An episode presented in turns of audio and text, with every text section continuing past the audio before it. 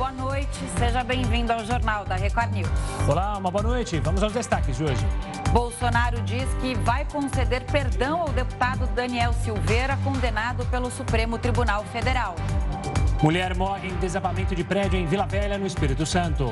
Presidente Biden anuncia 1 bilhão e 300 milhões de dólares em nova ajuda militar e econômica à Ucrânia. E ainda, Lewis Hamilton e Serena Williams se juntam para tentar comprar o Chelsea.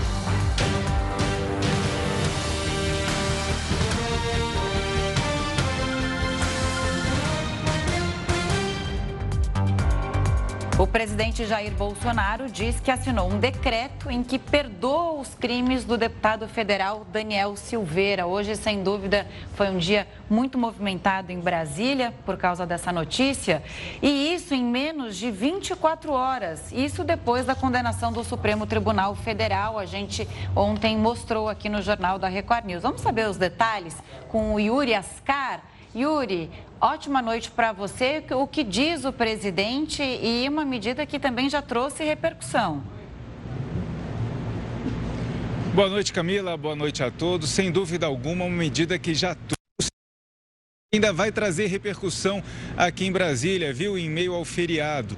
O que que acontece? O presidente né, tomou a decisão de conceder a graça ao deputado Daniel Silveira, como você lembrou, 24 horas depois da condenação pelo Supremo Tribunal Federal, né, já há partidos de oposição, senadores, deputados, legendas que já se mobilizam e já disseram que vão entrar contra essa decisão do presidente, é, consider, considerada por eles inconstitucional, mas juristas também já têm se posicionado dizendo que a medida, quem poderia conceder a graça é sem dúvida alguma o presidente da República. Então estaria dentro da Constituição, embora é claro que os argumentos, as razões, o instrumento possa sim ser questionado no Judiciário. Então, ainda vamos ter muita repercussão no Supremo Tribunal Federal sobre essa questão.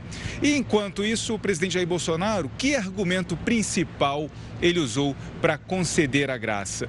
Em um pronunciamento nas redes sociais, Bolsonaro disse que a sociedade encontra-se em legítima comoção em vista da condenação de parlamentar resguardado pela inviolabilidade de opinião deferida pela Constituição, que somente fez uso de sua liberdade de expressão, defendeu o presidente. Bolsonaro disse ainda que a espécie de perdão aplicada a Silveira serve para a manutenção do mecanismo tradicional de freios e contrapesos na tripartição dos poderes. E a graça dada a Silveira, de acordo com o decreto, é incondicionada e será concedida independentemente do trânsito em julgado da sentença penal, que ainda não ocorreu. Além disso, a graça se aplica às penas privativas de liberdade, à multa, ainda que haja inadimplência ou inscrição de débitos na dívida ativa da União, e às penas restritivas de direitos. E essa é uma questão, sem dúvida alguma, que vai render polêmica no Judiciário, porque alguns estão entendendo que o presidente pode conceder a graça, cancelar os efeitos da condenação em si, a execução da pena, mas não os efeitos da condenação, e entre esses efeitos, efeitos estariam que Daniel Silveira ficaria inelegível por oito anos. Então, há o entendimento de que é constitucional o que o presidente fez, mas ele continuaria inelegível. É claro que essa decisão ainda vai ser tomada, vai ser questionada tanto no Tribunal Superior Eleitoral como também no Supremo Tribunal Federal. E em tom bastante ríspido, o presidente Jair Bolsonaro lembrou que o decreto vai ser cumprido e que o instrumento foi concedido com base nas decisões do próprio, nas palavras do presidente, senhor Alexandre de Moraes. Alexandre de Moraes, relator do caso Daniel Silveira no Supremo Tribunal Federal. E o que, que é essa graça? Ela parece aquela outra concessão que os, o presidente pode fazer, que é o indulto, que é muito comum, assim, por exemplo, exemplo, no indulto natalino, que ele pega um grupo de condenados e, e traz esse perdão. Mas perdão é, o perdão é diferente porque a graça seria um benefício individual. Houve um pedido de Daniel Silveira e o presidente da República concede a graça individualmente. Por isso que ela é diferente do indulto tradicional e é a primeira vez que ela é aplicada desde a promulgação da Constituição Federal em 1990, 1988. E por isso toda essa repercussão. E ainda em meio a toda essa polêmica, outro caso deve chegar ao STF porque o presidente da Câmara dos Deputados recorreu ao Supremo Tribunal Federal para garantir que somente o Congresso Nacional possa caçar os parlamentares. O documento foi entregue ao STF ainda nesta quarta-feira, quando o tribunal julgava o caso do deputado Daniel Silveira. Lira não citou especificamente o parlamentar, mas protocolou o recurso no caso do ex-deputado federal Paulo Feijó, que foi condenado em 2017 à perda do mandato. O recurso pede que o STF reconheça que a decisão final sobre os deputados cabe à Câmara e que a cassação de mandatos eletivos por parte do Judiciário viola o princípio da separação de poderes. O Supremo Tribunal Federal condenou por 10 votos a 1 o deputado Daniel Silveira a oito anos e nove meses de prisão, a perda de mandato e suspensão dos direitos políticos. E olha, ainda sobre esse assunto, para entender mais sobre o decreto do presidente Jair Bolsonaro que o Yuri explicou para a gente, o Jornal da Record News recebe agora Pier Paulo Cruz Bottini. Ele é professor de Direito Penal na Universidade de São Paulo e vai ajudar a gente a entender, principalmente, quais serão os próximos passos é, nessa tensão entre o presidente Jair Bolsonaro e o Supremo Tribunal Federal. Professor, obrigado pela participação aqui conosco. Uma ótima noite. A gente ouviu a explicação do Yuri. Eu queria entender agora se cabe algum tipo de recurso por alguém, por ofício do próprio Supremo Tribunal Federal, ou se alguém pode, deve provocar, ou seja, partido político, ou algum político, ou até mesmo alguém da sociedade civil, pode questionar essa decisão tomada pelo presidente Jair Bolsonaro nesta noite. Boa noite, Gustavo. Boa noite, Camila. Boa noite a todos que, que estão nos acompanhando. Essa é uma questão muito importante, tá? É, em primeiro lugar, quando o Supremo Tribunal Federal ele decreta, ele condena o deputado e o então, o presidente da República ele decreta o indulto individual, ou seja, a graça, para que o Supremo Tribunal Federal possa fazer um controle da constitucionalidade desse ato do presidente da República, para que ele possa declarar se, ele, se, vale, se esse ato segue ou não a Constituição, ele precisa ser provocado. Então, muito provavelmente, o Supremo Tribunal Federal vai ter que receber é, uma ação, uma petição de alguém que seja legitimado para isso, para que ele possa, então, se manifestar sobre a constitucionalidade ou a inconstitucionalidade desse ato que está sendo discutido hoje à noite. De ofício, ele não poderá fazer isso, mas certamente imagino que ele vai ser provocado em pouco tempo, seja por um parlamentar, seja por alguma agremiação, e então, sobre essa provocação, o Supremo vai decidir se esse ato está dentro dos limites constitucionais, segue os preceitos constitucionais, ou se há alguma espécie de desvio de finalidade que torne inválido esse, esse indulto ou essa graça. Professor, boa noite da minha parte também. É, tem uma questão sobre é, a pena, né, que foi mais de oito anos ali, em que ele foi condenado ontem pelo STF, mas tem as condenações indiretas, que seriam a multa e também a questão de ele poder se eleger, disputar as próximas eleições, os planos, né? Era, é, os planos eram de que ele disputaria o Senado pelo PTB. Como é que fica essa questão de ele poder ou não se eleger nas próximas eleições? Então, Camila, tem uma questão que precede isso, é justamente a, a ideia de que ainda não foi condenado, né? ainda cabe recurso é, para o Supremo Tribunal. Então, em primeiro primeira discussão é: o presidente Bolsonaro pode conceder o indulto individual a alguém que ainda não foi condenado definitivamente? Esse é o primeiro. Segundo lugar, uma vez condenado, se houver esse indulto individual e se for mantido pelo Supremo Tribunal Federal, a pena não será cumprida. Mas aí tem mais duas questões. Primeiro, ele perde o mandato dele automaticamente ou não?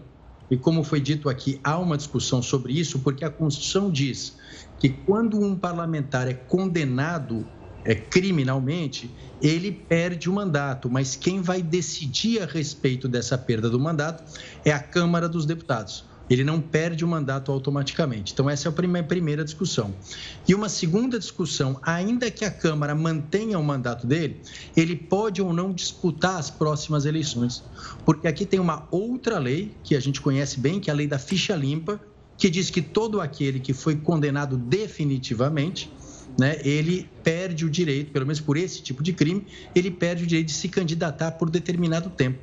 Então, veja, nesse caso, a mim me parece que ele seria inelegível ainda que ele tenha um indulto. Então, se esse indulto for mantido válido, só para resumir aqui, se esse indulto for mantido válido, ele não cumpre a pena. A princípio, quem decide se ele perde ou não o mandato atual dele é a Câmara dos Deputados. E em relação à possibilidade de disputar um novo mandato nessas eleições, a princípio ele está inelegível por conta da lei do ficha limpa. Portanto, ainda que ele seja indultado, este efeito da pena ele seria mantido, porque ele foi condenado. Então são várias discussões aqui que ainda vão ter que ser feitas. Tudo isso aqui vai certamente passar de novo pelo crivo do Supremo Tribunal Federal, que vai ter que decidir, mas muito provavelmente esses são os, os, os, os resultados que isso pode acontecer. Ele não vai sofrer a pena, a Câmara decide sobre a, a, a perda ou não do mandato, e ele fique inelegível para as próximas eleições. Professor, sobre essa questão levantada pela Camila do mandato, também a ala governista se junta lá no parlamento para um projeto de anistia. O que seria isso? Uma anistia para perdoar todo qualquer crime e aí ele teria os direitos políticos, não teria os direitos políticos perdidos? Então, Gustavo, essa é uma questão interessante, porque a anistia, que é um instituto, é diferente do indulto. No indulto, você afasta o cumprimento da pena, ele não cumpre pena, mas todos os efeitos da pena, da condenação, seguem válidos. Então, ele perde a primariedade e ele perde os direitos políticos dele, ou seja, fica inelegível. Se for aprovada uma anistia, aí a situação é distinta. A anistia é um instituto mais amplo. A anistia, ela diz que aquilo não foi crime. Portanto, no caso da anistia, ele não responde pelo crime, ele não cumpre pena e, além disso, todos os efeitos secundários decorrentes dessa condenação também deixam de existir. Então, nesse caso, ele voltaria a ser primário e ele voltaria a ser elegível. Então, a anistia é um instituto mais amplo que, se aprovada, sim garantiria que ele fosse elegível, o que não acontece, a meu ver, com o indulto que foi é, concedido pelo presidente da República. E a anistia, quem decidiria seriam os parlamentares. Seria um projeto de lei apresentado e aí os parlamentares que votariam. Não seria uma decisão é, judicial, seria uma decisão política. Isso, na verdade, o indulto é um decreto do presidente da República, mas a anistia tem que ser feita por lei aprovada pelo Congresso Nacional, pela Câmara e pelo Senado. Então, a anistia, quem decide se ela vai ser concedida ou não, é o poder legislativo, daí porque ela tem uma amplitude maior, né? O indulto ou a graça, que é esse caso aqui, ele é feito por um decreto do presidente da República, daí porque a incidência dele é menor, ou seja, ele só extingue a punibilidade, que ele não vai cumprir pena, mas esses outros efeitos, eles permanecem vigentes, porque eles não são afetados por esse decreto, nem poderiam ser, porque é um ato do presidente da República e não do parlamento e nem do Poder Judiciário. Professor, o que a gente vê agora também é o Supremo Tribunal Federal tentando colocar limites né, às ameaças à democracia. Ontem esse julgamento foi importante nesse sentido. E hoje a gente vê é, o presidente se colocando à frente a uma decisão do Supremo Tribunal Federal uma, e, e, se colocando à frente numa, é, num decreto que pode ser questionado na Justiça. Ou, ou seja, está tudo embolado, né? Na verdade, o que a gente vê é uma queda de braço entre os poderes mais uma vez. É, Camila, essa é uma questão importante, tá? Em primeiro lugar, porque esse indulto individual, ele nunca foi usado pós-Constituição de 88. Então, é a primeira vez que um presidente da República faz uso desse instrumento, ou seja, concede essa espécie de perdão a alguém que foi condenado pela Justiça. Em segundo lugar, isso ganha um ar de maior gravidade, porque a condenação foi feita pelo Supremo Tribunal Federal, que é um órgão de cúpula do Poder Judiciário e justamente por um ato que agredia o próprio Poder Judiciário. Então, é um ato que agride um dos poderes da República. Então, esse indulto é um indulto que gera uma crise institucional, ele tem um ar de gravidade, porque, na verdade, ele afeta o que a gente chama do próprio equilíbrio entre os, os poderes da República. O que ele faz é tornar sem efeito uma condenação decretada pelo Supremo Tribunal Federal por um ato que agride o próprio Poder Judiciário. Então, certamente aqui vai haver uma resistência, vai haver uma reação, e eu imagino que o Supremo Tribunal Federal, inclusive, vai analisar a constitucionalidade desse indulto. Entrando aqui no mérito dessa decisão do presidente Jair Bolsonaro, o mérito aqui vai ser apreciado pelo Supremo Tribunal Federal, que vai verificar se realmente existem aqui os requisitos e se essa decisão está adequada à Constituição ou não. Então, a gente vai ter, muito provavelmente, uma nova manifestação do Supremo Tribunal Federal sobre o mérito do indulto, se realmente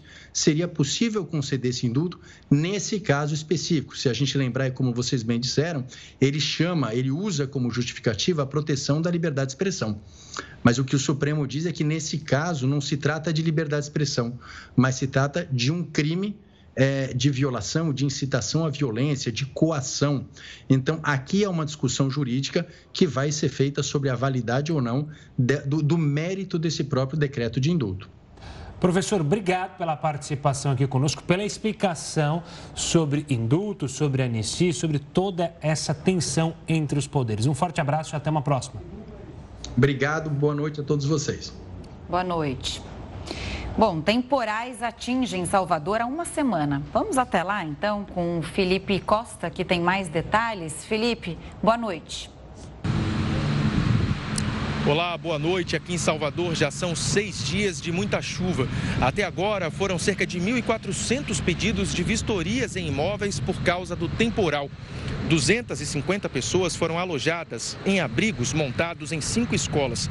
Em uma rua da periferia de Salvador, um canal transbordou, a água subiu muito, invadiu casas e os moradores tiveram de ser retirados com botes. Uma idosa de 101 anos e o bisneto dela foram socorridos por moradores em cima de uma geladeira.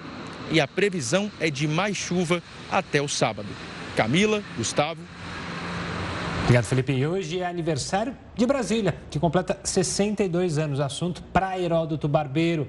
Heródoto, uma boa noite. Quem são os responsáveis, conte para a gente, por sustentar a capital do Brasil? Você quer falar politicamente ou economicamente? Ah, podemos os dois, né? Temos tempo. É. Econo economicamente. Politicamente são os eleitores, né? E economicamente são os contribuintes. E às vezes nem sempre a pessoa que é contribuinte é eleitor e vice-versa. Por isso é bom a gente separar uma coisinha da outra. Mas o fato é o seguinte: nós estamos comemorando aí 62 anos. Ela é a terceira capital do Brasil. A primeira foi Salvador, como vocês sabem, mudou para o Rio de Janeiro. E em 1960 foi do Rio de Janeiro para a região central do Brasil, onde está Brasília lá. Mas o que chama a atenção é essa questão que o Gustavo levantou. Gustavo é o seguinte: é, Brasília não é uma região industrial forte bancária forte, comercial mais ou menos. A renda per capita de Brasília não devia ser muito alta, ou não deveria ser a primeira do Brasil, mas é. A renda per capita de, de, de Brasília é a mais só foi ele falar de Brasília que aí deu problema no sinal, hein? Vamos investigar isso aí, brincadeiras à parte, a gente está com um probleminha no sinal. Heroto, o sinal deu uma instabilidade aí, acho que acharam que você ia falar mal de Brasília, aí, mas enfim. Conta aí pra gente, estava explicando, tá, explicando sobre Brasília. Vamos lembrar o seguinte, então a renda per capita lá, R$ 2.400. É a mais alta do Brasil. Vamos comparar com o Maranhão, que é a mais baixa. É 662 reais. Ou seja, a renda per capita de Brasília é quatro vezes maior do que do Maranhão.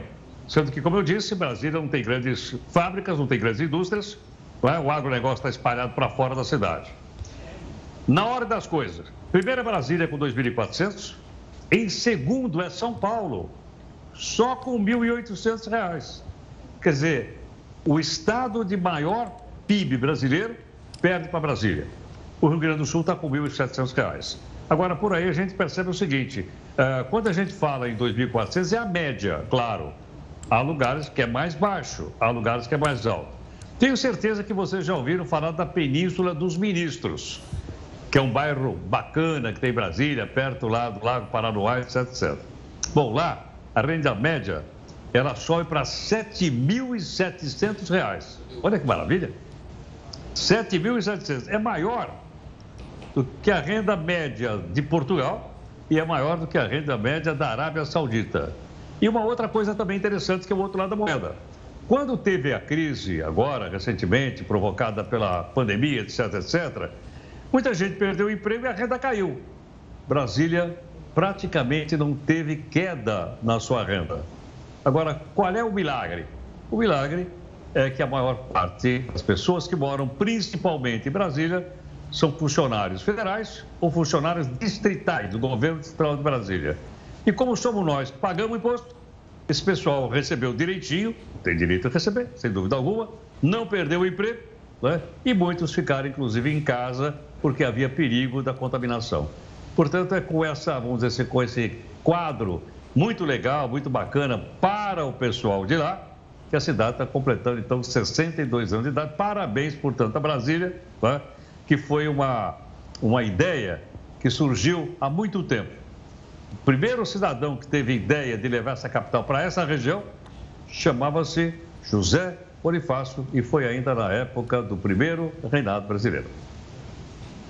É, quem construiu o JK, né? E a gente tem que falar aqui do, dos arquitetos, o Lúcio Costa e, claro, o Oscar Niemeyer, né? Que fez um trabalho brilhante lá e deixou a marca registrada, patrimônio da Unesco. Brasília, né? Então, a gente deixa aqui os parabéns à, à Brasília, que completou hoje 62 anos. E tem uma coisa também que é maravilhosa. Por favor, Herói, desculpa. Pois não. Não, pode não, falar. Mas pequeno detalhezinho. Construído pelo Juscelino, que quebrou o Brasil, quebrou Isso. o país para construir essa cidade. Mas uma coisa a gente tem que dar o braço a torcer, é um o céu de Brasília é uma coisa deslumbrante. A gente viu uma imagem ali e aí não foi nenhum arquiteto, nem um político que fez, não. É uma beleza natural e maravilhosa. Eu fui falar, apareceu aí, é uma maravilha esse céu de Brasília. E esse, esse monumento aí é o monumento do Juscelino Kubitschek, que a gente está olhando aí, ó. Uma aula de história nesta quinta-feira, nesse feriado de Tiradentes. Herói, a gente volta a se falar daqui a pouquinho, combinado? Até já, gente. Obrigado. Até já. Olha, blocos clandestinos levaram milhares de pessoas às ruas do Rio de Janeiro. O Jornal da Record News volta já já. Estamos de volta com o Jornal da Record News para falar do Rio de Janeiro. Por lá, os blocos clandestinos levaram milhares de pessoas para as ruas. Quem tem todas as informações é o repórter Pedro Paulo Filho. Boa noite, Pedro Paulo. Oi, Gustavo. Boa noite para você, boa noite a todos. Olha, esses blocos levaram os milhares de foliões às ruas, só que sem autorização. E sem autorização também não houve planejamento. Resultado, foram vários os problemas registrados ao longo do dia por aqui. Vou também, antes de tudo, desejar uma boa noite para Camila e a todos que acompanham o Jornal da Record News. Bom, o que, que aconteceu por aqui? Lembrando para o nosso telespectador, em fevereiro, o Rio de Janeiro, ele tinha sofrido com um pico de casos de Covid-19 por causa da circulação da variante Ômicron e por esse motivo, o prefeito do Rio, Eduardo Paes, tinha adiado os festejos de carnaval de fevereiro para essa semana de abril. Está acontecendo. Desfile da Marquês de Sapucaí, das escolas de samba e também as festas particulares estão autorizadas mediante a apresentação do passaporte da vacina. Mas as festas de rua, os blocos de rua, eles continuaram sem autorização, porque havia ainda riscos relacionados à pandemia. Só que o próprio prefeito Eduardo Paes e a prefeitura já havia dito que não ia. Uh, proibir a manifestação popular, mas também não iria autorizar. Só que esse simples fato de não haver autorização acarretou problemas no planejamento. Um deles foi exatamente a questão da segurança pública. Milhares de foliões tomaram as ruas do Rio de Janeiro. A gente esteve, inclusive, mais cedo na região portuária da cidade, acompanhando a passagem de dois blocos e o que a gente menos viu foram guardas municipais, também poucos policiais militares. E aí, a gente vai ouvir agora o trecho de uma das entrevistadas, as foliões que estavam, as foliões que estavam também lá no desfile do bloco de rua, reclamando de roubos e furtos. Vamos acompanhar. Muita gente sendo assaltada por falta de apoio da prefeitura, de polícia, de gente, de segurança pra gente. Bom, em nota, a Secretaria de Ordem Pública disse que a Prefeitura está monitorando toda a cidade e, se necessário, poderá intervir. Fato é que ao longo de todo o dia essas reclamações foram recorrentes de foliões e também de pessoas que trabalham nessa região central da cidade e ainda assim o número de agentes de segurança esteve muito aquém do necessário. Camila e Gustavo. É, seria contar com a sorte, né? É, pensar que os bloquinhos não sairiam às ruas e que também não teria folião que queria aproveitar esse carnaval fora de época. Agora, a pergunta que a gente faz todos os anos, em todos os carnavais, né, Pedro Paulo, a gente sempre traz as denúncias de pessoas que não usam banheiros químicos e sujam a cidade. A gente já viu algumas imagens aí. E dessa vez, alguma coisa mudou? Tudo igual? Sempre a mesma coisa? Piorou, Camila. Essas imagens que você está vendo aí, nossos telespectadores também estão vendo, são imagens feitas agora à tarde. Isso porque bate naquela questão, sem planejamento, sem autorização, a prefeitura também não pôde fazer um pedido específico, uma exigência específica para a organização desses blocos, que é a estrutura mínima de banheiros químicos. Dessa vez não havia nenhum banheiro químico, muito pior do que nos outros carnavais. Resultado que a gente flagrou ao longo dessas cinco horas em que estivemos ali no Boulevard Olímpico, pessoas urinando nas calçadas, na própria pista, nos trilhos do veículo leve sobre trilhos e até no muro da sede da Polícia Federal. Bom, os foliões que estavam lá, alguns faziam isso, outros também acharam que podia melhorar e muito. Vamos acompanhar. A gente não tem lugar para fazer xixi, a gente tendo, acaba tendo que fazer xixi na rua. Isso é uma questão muito complexa. Bom, em nota, a Companhia de Limpeza Urbana do Rio de Janeiro disse que está atendendo essas regiões onde passam os blocos assim que toma conhecimento da realização desses blocos e que 270 garis estão atuando de forma emergencial na cidade para tentar dar conta da limpeza por causa desses blocos clandestinos. Camila e Gustavo. Tá certo, obrigado pelas informações, Pedro. E fica aquela coisa, né? Ficou ah, não pode, pode, não pode. Aí quem quer agradar a todos não agrada a ninguém, né? Porque os foliões foram para a rua, não tinha organização, também não houve uma proibição de não ter o carnaval. E aí são as cenas que o Pedro Paulo bem trouxe e o relato dele acompanhando toda essa confusão que foi esse primeiro dia de carnaval e tiradentes lá no Rio de Janeiro. Obrigado, Pedro. Um prédio desabou em Vila Velha, no Espírito Santo, após uma explosão no local, uma explosão violenta. A gente conversa agora com o Gerardo Portela, especialista em gestão de risco, para entender o que pode ter acontecido, né, Gerardo? Quando você vê a imagem, você percebe que foi uma explosão a ponto de derrubar um prédio de três andares, o que não é muito comum. O que pode ter acontecido? Boa noite. Boa noite, Camila. Boa noite, Gustavo, todos aqueles que nos acompanham pela Record News.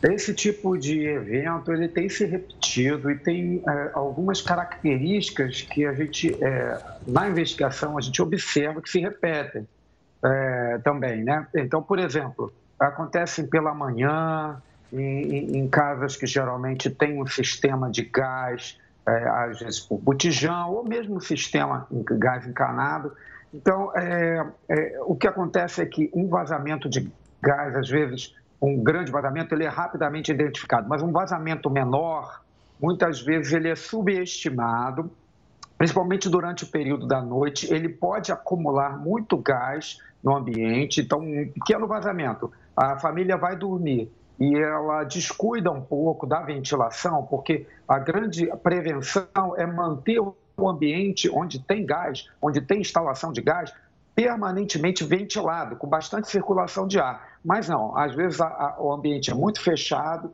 e durante a noite acumula uma grande quantidade de, de gás ao longo de horas durante a noite e pela manhã, quando vai é, fazer o uso do fogão, ou mesmo um interruptor, ou um, alguma centelha gerada, você tem uma explosão e aquela surpresa, poxa, como uma explosão derruba um prédio de três andares? É, a gente tem casos similares em, em, edifícios aqui no Rio de Janeiro, em grandes condomínios com mais de 20 andares, onde tem acontecido esse tipo de acidente, porque se você não tem a ventilação, há o acúmulo e basta uma fonte de ignição para aquela mistura causar uma explosão surpreendente. Surpreendente, mas não para nós que é, estudamos o fenômeno da explosão e recomendamos um cuidado muito especial com a parte de ventilação para que a gente não veja esse tipo de acidente. Infelizmente, é muita energia acumulada durante horas de vazamento, ou então um vazamento de grande expressão muito rápido também pode ocasionar, e você tem essa queima é, instantânea desse, desse material, dessa energia toda se propagando, e é, um ambiente muito fechado, a onda de choque acaba é, é, é causando danos é, na estrutura do, da edificação. É, Para quem não conhece, não consegue compreender, mas há um eco da, da, da onda de choque dentro do ambiente. Então, em um segundo, é como se fossem oito pancadas na laje, é, nas paredes, nos pilares. É muita coisa, muito esforço e por isso o prédio pode sim cair por causa de um vazamento de gás que não tenha recebido a atenção certa, no tempo certo, no, com relação à ventilação do ambiente. Gerardo, o CREA lá de Vila Velha já informou que havia irregularidades nesta construção.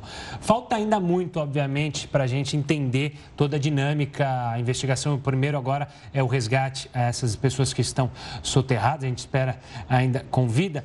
Mas é uma falha que existe em grandes cidades, né? Não há uma fiscalização adequada e o controle dessas obras. Uma obra fiscalizada possivelmente teria de fato isso que você mencionou, né? Uma ventilação ia ter informado: olha, o gás não pode ficar aqui pelo risco de uma explosão, é preciso a ventilação. Para isso serviria justamente essa fiscalização, para evitar algo desse porte?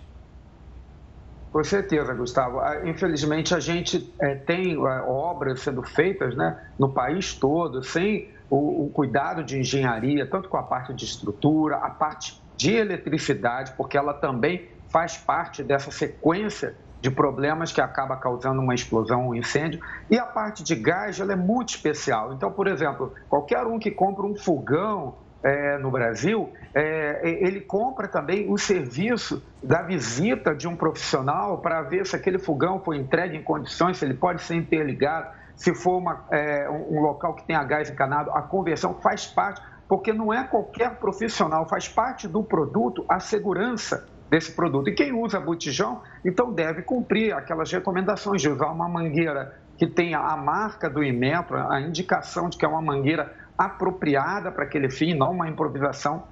As válvulas, todos os equipamentos, distanciamento, se for o gás é, GLP, o gás de botijão, é preciso tomar cuidado que é um gás, é, ele, ele é mais pesado, ele vai para o piso, então é preciso ter um espaçamento da porta mais alta para poder fluir no caso um vazamento. E, e, acima de tudo, a maior prevenção é manter né, as instalações íntegras e uma ventilação eficiente, ou seja, você mesmo no frio, você não deve deixar fechada a janela, você não deve deixar um ambiente onde tem um botijão de gás ou mesmo uma instalação de gás encanado é, totalmente fechado. Isso não pode ser feito. E a fiscalização né, é um problema muito sério né, nas nossas obras no Brasil e as condições também de dificuldades financeiras fazem com que as pessoas é, criem improvisações, mas com gás, por favor, pensem duas vezes antes de improvisar com gás, porque a gente viu aí o que aconteceu, é um prédio de três andares que ruiu e a gente já tem aí vítimas fatais, ainda um resgate em andamento. Gerardo, obrigado pela participação e pelos alertas à população, justamente em relação a essas obras. Um forte abraço e até uma próxima. Até uma próxima. E olha, a gente falou do carnaval no Rio de Janeiro, vamos falar aqui de São Paulo, porque apesar dos pedidos da prefeitura, vários blocos, como era de se imaginar, de carnaval também foram as suas aqui de São Paulo. Quem tem os detalhes ao vivo é o repórter Tiago Gardinali. Uma boa noite, Tiago. Olá, Gustavo, boa noite a você, a Camila, a todos que acompanham o JR News. Nós tivemos um carnaval neste feriado totalmente desorganizado. E eu explico por quê. Não houve nenhum registro na programação oficial dos eventos da Prefeitura de São Paulo. Os chamados bloquinhos se organizaram por conta própria.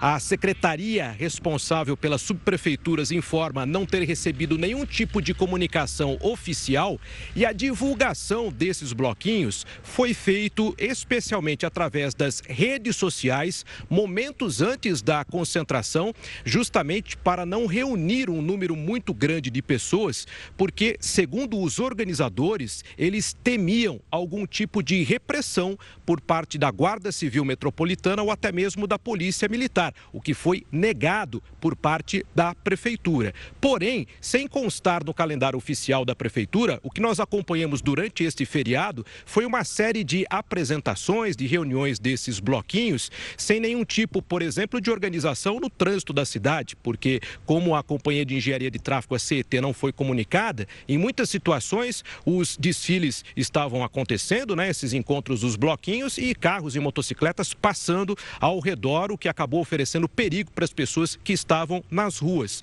Nesta praça, que fica aqui na zona oeste de São Paulo, no período da tarde, houve uma grande concentração de foliões. E eles usaram Gustavo e Camila, um método, de certa forma, até curioso. Eles colaram aqui nos, nas árvores e, e, e na, nos postes da praça cartazes como esse, no dia anterior, avisando a respeito da concentração que aconteceria no dia de hoje. Então foi algo realmente totalmente eh, não oficial, né? Foi algo de certa forma bastante artesanal que eles fizeram para esta concentração neste feriado. Os responsáveis pelos bloquinhos já reivindicam entrar na programação oficial da prefeitura querem que os blocos possam sair às ruas no segundo semestre. A prefeitura ofereceu uma data no mês de julho. Eles estão pedindo uma data em setembro ou outubro. Mais de 500 blocos cadastrados que querem fazer. Seria esse, Gustavo e Camila, um terceiro carnaval? Porque nós tivemos aquele primeiro que não valeu. Nesse feriado, os desfiles das escolas e esses bloquinhos que saíram. E neste ano podemos ter, então, pelo visto, um terceiro carnaval. Pois é, esse terceiro carnaval que está sendo chamado pela prefeitura de esquenta de carnaval para o carnaval de 2023, que a prefeitura promete que será mais organizado. É, chega, né? Chega de carnaval. É um carnaval que não era para ser carnaval, já foi no primeiro. Agora a gente tem visto também folhões nas ruas, blocos nas ruas, além dos desfiles nos sambódromos, né? Aqui em São Paulo e também no Rio de Janeiro. Então, é claro que isso foi proposto porque os blocos é, maiores, os mega blocos, eles se sentem é, com uma desvantagem em relação à festa, porque eles não puderam sair, tiveram que fazer é, uma espécie de festa privada nesses dois carnavais, mas de fato a festa foi feita. É. É, não sei, me parece um, um, pouco de exagero pensar numa terceira data no mesmo ano, como um esquenta, né, Gustavo, para o carnaval do ano que vem. Eu acho que o problema, assim como aconteceu no Rio, faltou tato político para as prefeituras. É, você não proibiu e aí você não organizou. Você deixou, a Deus dará. E aí qual é o problema? Acontece isso que está acontecendo. Quem mora nessas regiões onde o bloco está passando, está tendo que tirar o carro. Imagina, é, alguém está mandando você tirar o carro. E aí tem a sujeira danada, porque aí a gente mostra. As pessoas não têm banheiro químico, fazem a sujeira danada. E aí você não sabe onde elas vão passar, porque a prefeitura não foi formada. Então tem sujeira de latinha, tem sujeira é, provocada pelo acúmulo de pessoas. E aí não tem gari, o gari vai ter que passar só no dia seguinte. Então quem mora na região sofre de novo. Ou seja, nessa de ficar deixando as coisas acontecerem, acontece o caos. Ou seja, tinha que ter vontade política para resolver. Senta todo mundo e fala, ó, não vai fazer, não dá para fazer. Vamos fazer de tal maneira, desse jeito. Se deixa Deus dará, acontece isso. Infelizmente. Exatamente. Bom, Tiago, obrigada pelas informações. Boa noite a você. Juízo aí nos bloquinhos. E amanhã a gente se fala mais. Continuando aqui no nosso noticiário, o Brasil se tornou o quarto país que mais instalou usinas elétricas solares. A gente fala bastante aqui no Jornal da Record News sobre isso, sobre o meio ambiente. Então, a gente chama o Heródoto Barbeiro para dar mais essa opinião, né, Heródoto? O meio ambiente agradece esse investimento. A gente sempre fala aqui das fontes de energia. Com certeza, a solar é um, está entre uma, uma das melhores. Sem dúvida. Eu acho que até está melhor até do que a de vento, né? A eólica, porque ela exige menos investimento. Aqueles ventiladores muito grandes da eólica precisa de muita grana. Então, uma pessoa, por exemplo, que tem uma casa, ela não vai colocar um, né, uma fonte eólica porque é muito caro. Ela pode uma fonte solar, que é muito mais barata. E curiosamente é o seguinte: o Brasil ficou em quarto lugar no mundo. O ano passado, as fontes de energia solar é, primeiro lugar foi na China, porque eles fabricam essas placas que a gente está mostrando aí, mais barato. Segundo, Estados Unidos. Terceiro, a Índia. Em quarto, veio o Brasil. E até tive a oportunidade na Índia, certa vez, de desembarcar num aeroporto da Índia chamado Bangalore. Quando cheguei no aeroporto, tinha lá uma pessoa para me esperar, e ele falou com muito orgulho o seguinte: esse aqui é o primeiro aeroporto do mundo que é movido só por energia solar. Todo o aeroporto, então, gigantesco aeroporto, todo movido a energia solar. E quando a gente saiu do aeroporto, ele mostrou essas placas para a gente assim, só que era logicamente uma quantidade muito grande de placas na Índia. Mas o Brasil vai indo muito bem e o que é interessante é o seguinte, que essas placas colocadas em telhado, como a gente está vendo aí, mesmo com a pandemia, as coisas continuaram crescendo no nosso país, a ponto de a gente ficar nessa posição bastante interessante. Agora, o que está movendo isso? O preço muito alto da energia elétrica que a gente compra. Preço muito alto da energia, as pessoas estão tentando ver se compensa ou não. Ah, eu tive olhando aqui um financiamento feito pela Caixa Econômica Federal. Ela está dizendo o seguinte, que uma placa dessa, você derruba em até 95% aquilo que você gasta energia. Bom, mas aí você vai ter que, logicamente, comprar as placas e fazer a instalação. A Caixa financia. Eu estive olhando lá, ela financia em até cinco anos. Tem seis meses de carência para começar a pagar. É, mas o juro é muito alto. Não é o juro é de 1,8% ao mês, não é um juro alto. E uh, mais uma coisa interessante é o seguinte: a Caixa financia e as pessoas, então, no prazo, quando ela termina de pagar as prestações, que são eh, relativamente pequenas, ela então fica com essas placas, daí para frente ela só é, vive de energia solar. E ela vai então faturar né, para o seu próprio bolso e, consequentemente, vai, como você falou no comecinho, uh, Camila, vai ajudar aí o meio ambiente. Haja vista que, durante o ano passado, nós tivemos que pagar uma energia muito mais cara com aquela bandeira de uh, problema hídrico que nós tivemos, muito cara. A cada 100 kW a gente pagava 14, 14 reais e meio por causa da escassez. E colocamos as térmicas para funcionar. Térmica funciona com carvão, com diesel com óleo combustível que aumenta então aí a poluição atmosférica. Então nós estamos indo bem nesse setor. Fica aí a sugestão das pessoas olharem lá no. É só entrar na, na, na, na Caixa Econômica e perguntar sobre financiamento de energia solar e lá tem os dados direitinho e você avalia se vale a pena ou não colocar no teto da sua casa. Nem estou falando de grandes investimentos. Não estou falando de condomínio, não estou falando de fábrica, não estou falando das casas das pessoas que podem colocar placas semelhantes a essa que a gente está mostrando aí.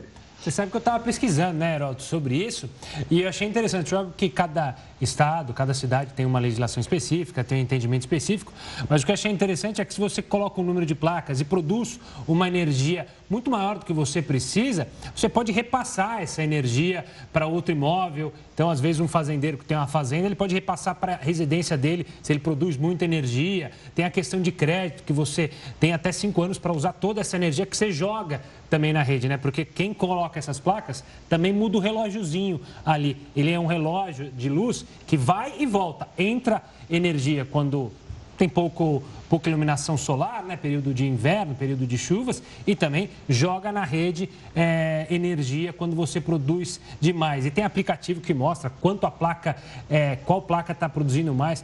É uma inovação e acho que vai cair no gosto, já tem caído no gosto de muitos brasileiros que podem pagar ainda um serviço caro, mas tomara que isso evolua mesmo, Heroto. Agora, isso também vale, sabe para quê, Gustavo? Vale para pequenas empresas. Eu conheço Sim. um pequeno supermercado aqui na região da Grande São Paulo, e o supermercado tem muita geladeira. Então ele consome muita energia. Eu conversei lá com o dono do supermercado, pequeno supermercado. Ele me disse o seguinte, que ele derrubou violentamente a conta de luz dele com a colocação das placas. E com o que ele derrubou, ele está pagando as prestações das placas do pequeno supermercado dele. Vale a pena fazer esse cálculo que você citou aí. Boa, Heroto.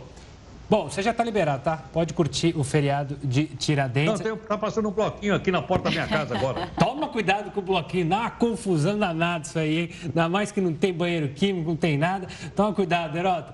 Mas aproveite então essa sua quinta-feira de Tiradentes barra carnaval e a gente se fala amanhã, combinado? Então, um abraço, gente. Obrigado. Boa noite.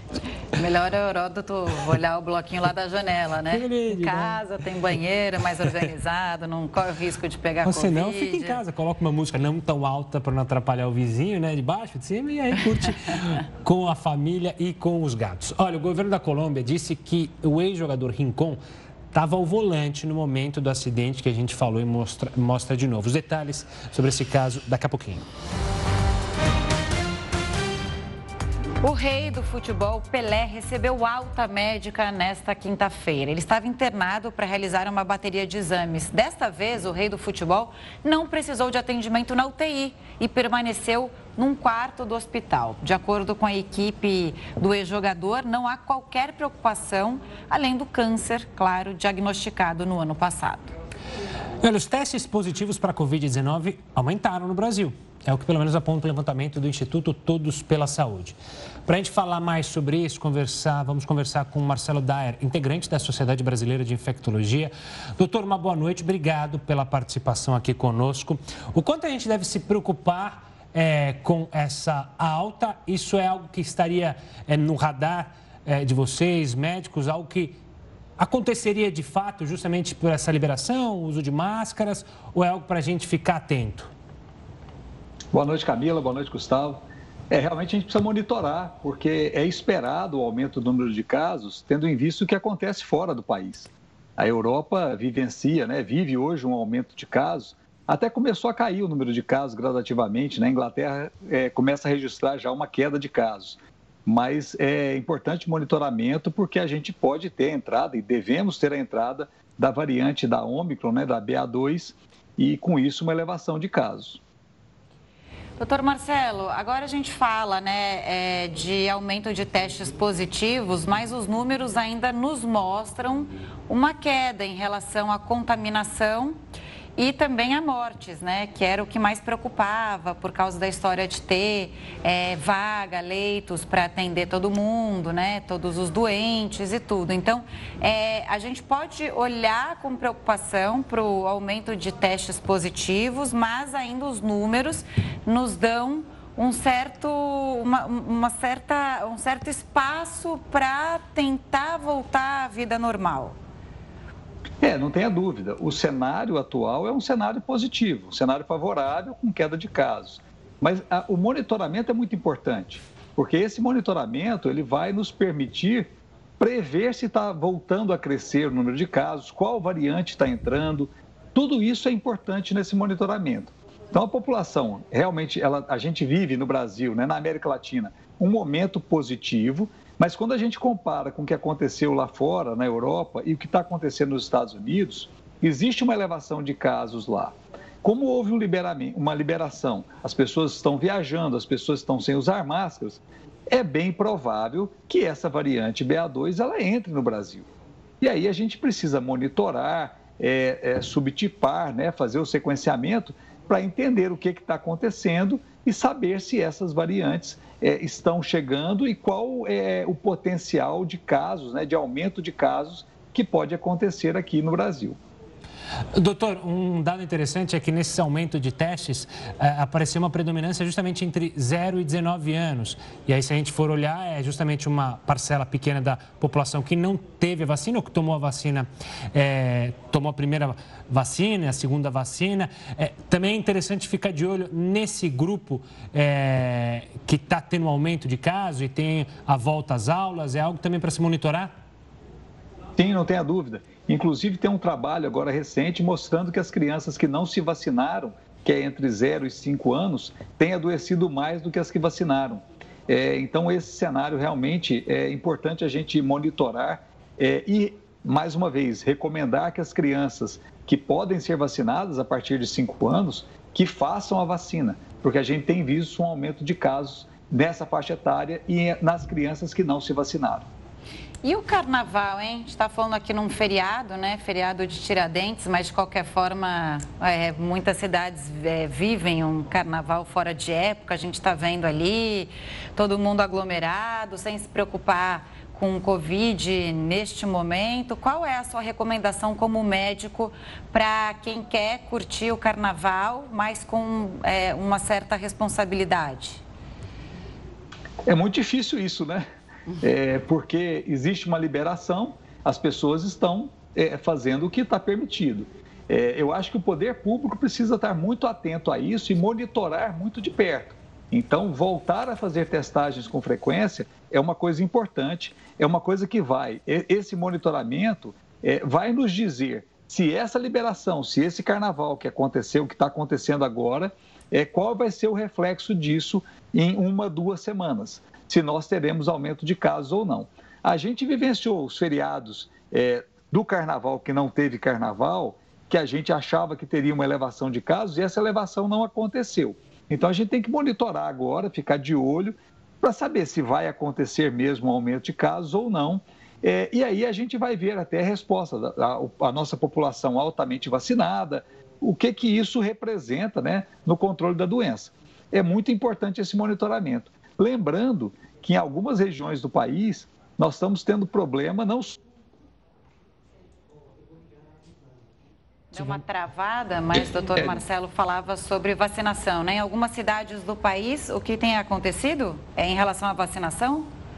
É, não, eu estava falando que em muitas cidades do país, é, muitos estados, aumento dos casos de dengue e chikungunya, que está ah, causando sim. preocupação e levando a população para as unidades de tratamento. Então, é, isso pode gerar problemas se a gente voltar a ter um aumento de casos de Covid novamente. Aí seria mais uma doença para superlotar as unidades de pronto atendimento.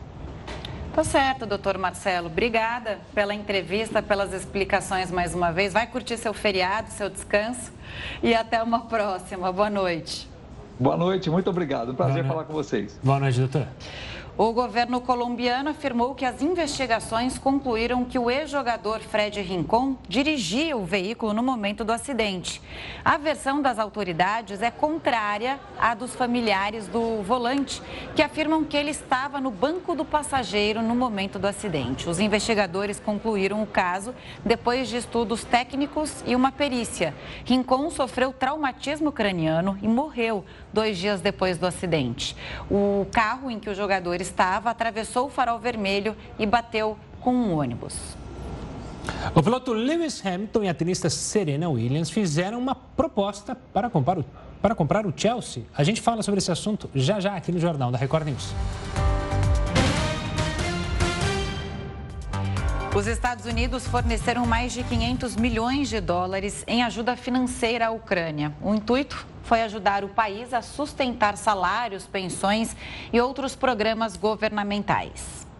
A secretária do Tesouro dos Estados Unidos, Janet Yellen, anunciou a doação após o encontro com o primeiro-ministro ucraniano. O novo financiamento se soma aos 500 milhões em ajuda econômica que o presidente Joe Biden divulgou em março, totalizando um apoio econômico de 1 bilhão de dólares. O anúncio aconteceu no contexto das reuniões de primavera do Fundo Monetário Internacional e do Banco Mundial, dominadas por conversas sobre como gerenciar as consequências da guerra. Biden também anunciou a proibição de navios russos em portos dos Estados Unidos. Nenhum navio com a bandeira russa ou operado por interesses do Kremlin terá permissão para atracar no país. Segundo o presidente americano, a medida é mais um passo para negar ainda mais à Rússia os benefícios do sistema econômico internacional que eles tanto desfrutaram no passado. Imagens de satélite divulgadas por uma empresa de tecnologia espacial mostraram centenas de covas recém-escavadas nos arredores de Mariupol. As imagens apareceram após o prefeito afirmar que os russos estavam enterrando centenas de civis fora da cidade. Segundo ele, os corpos desapareceram e passaram a ser levados em caminhões para serem jogados em trincheiras. O presidente ucraniano confirmou que a Rússia controla a maior parte da cidade portuária de Mariupol, mas, segundo ele, as forças ucranianas permanecem por lá. Zelensky também acusou a Rússia de bloquear os corredores humanitários e disse que os russos não responderam às suas propostas para realizar troca de prisioneiros. Já na Rússia, o presidente Vladimir Putin ordenou o bloqueio de uma fábrica em Mariupol ao invés de invadi-la. A ordem foi dada após o ministro da Defesa afirmar que os militares russos controlavam a cidade, além da fábrica onde os ucranianos estavam escondidos.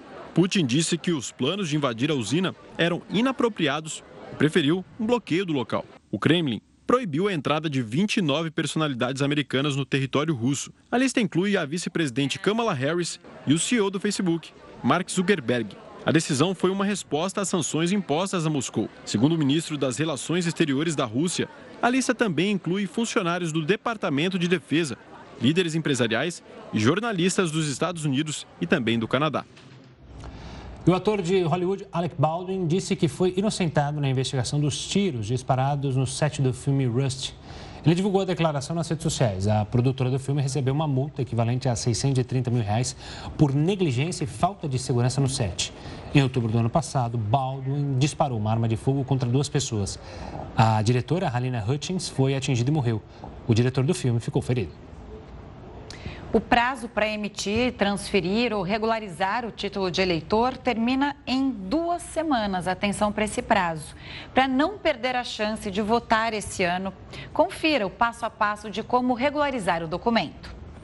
Os brasileiros têm até o dia 4 de maio para deixar o título de eleitor em dia e garantir o direito de ir às urnas no final do ano. Conforme o artigo 14 da Constituição Federal, o voto é obrigatório para cidadãos com idade superior a 18 anos e facultativo para quem tem entre 16 e 17 anos ou mais de 70 anos. Quem não está com o título regularizado não pode concorrer como candidato, porque não vai conseguir tirar sua certidão de quitação eleitoral, mas além disso vai ter uma série de impactos nos próprios direitos civis. Então, não vai conseguir tirar passaporte, vai ter muita dificuldade ou impossibilidade de fazer empréstimos nas autarquias federais e também nas empresas públicas. Então, você não vai conseguir fazer, por exemplo, um empréstimo na Caixa Econômica Federal. Desde 2020, não é mais necessário enfrentar longas filas para deixar o documento em ordem. Agora é possível fazer o processo pelo sistema Título Net, disponível no portal do Tribunal Superior Eleitoral. Para emitir o certificado pela primeira vez, você deve acessar a aba de autoatendimento do eleitor e acessar a opção Tire seu título. Em seguida, clique em Iniciar o seu atendimento à distância. Logo depois, selecione o seu estado. E então, basta preencher o formulário com os seus dados pessoais.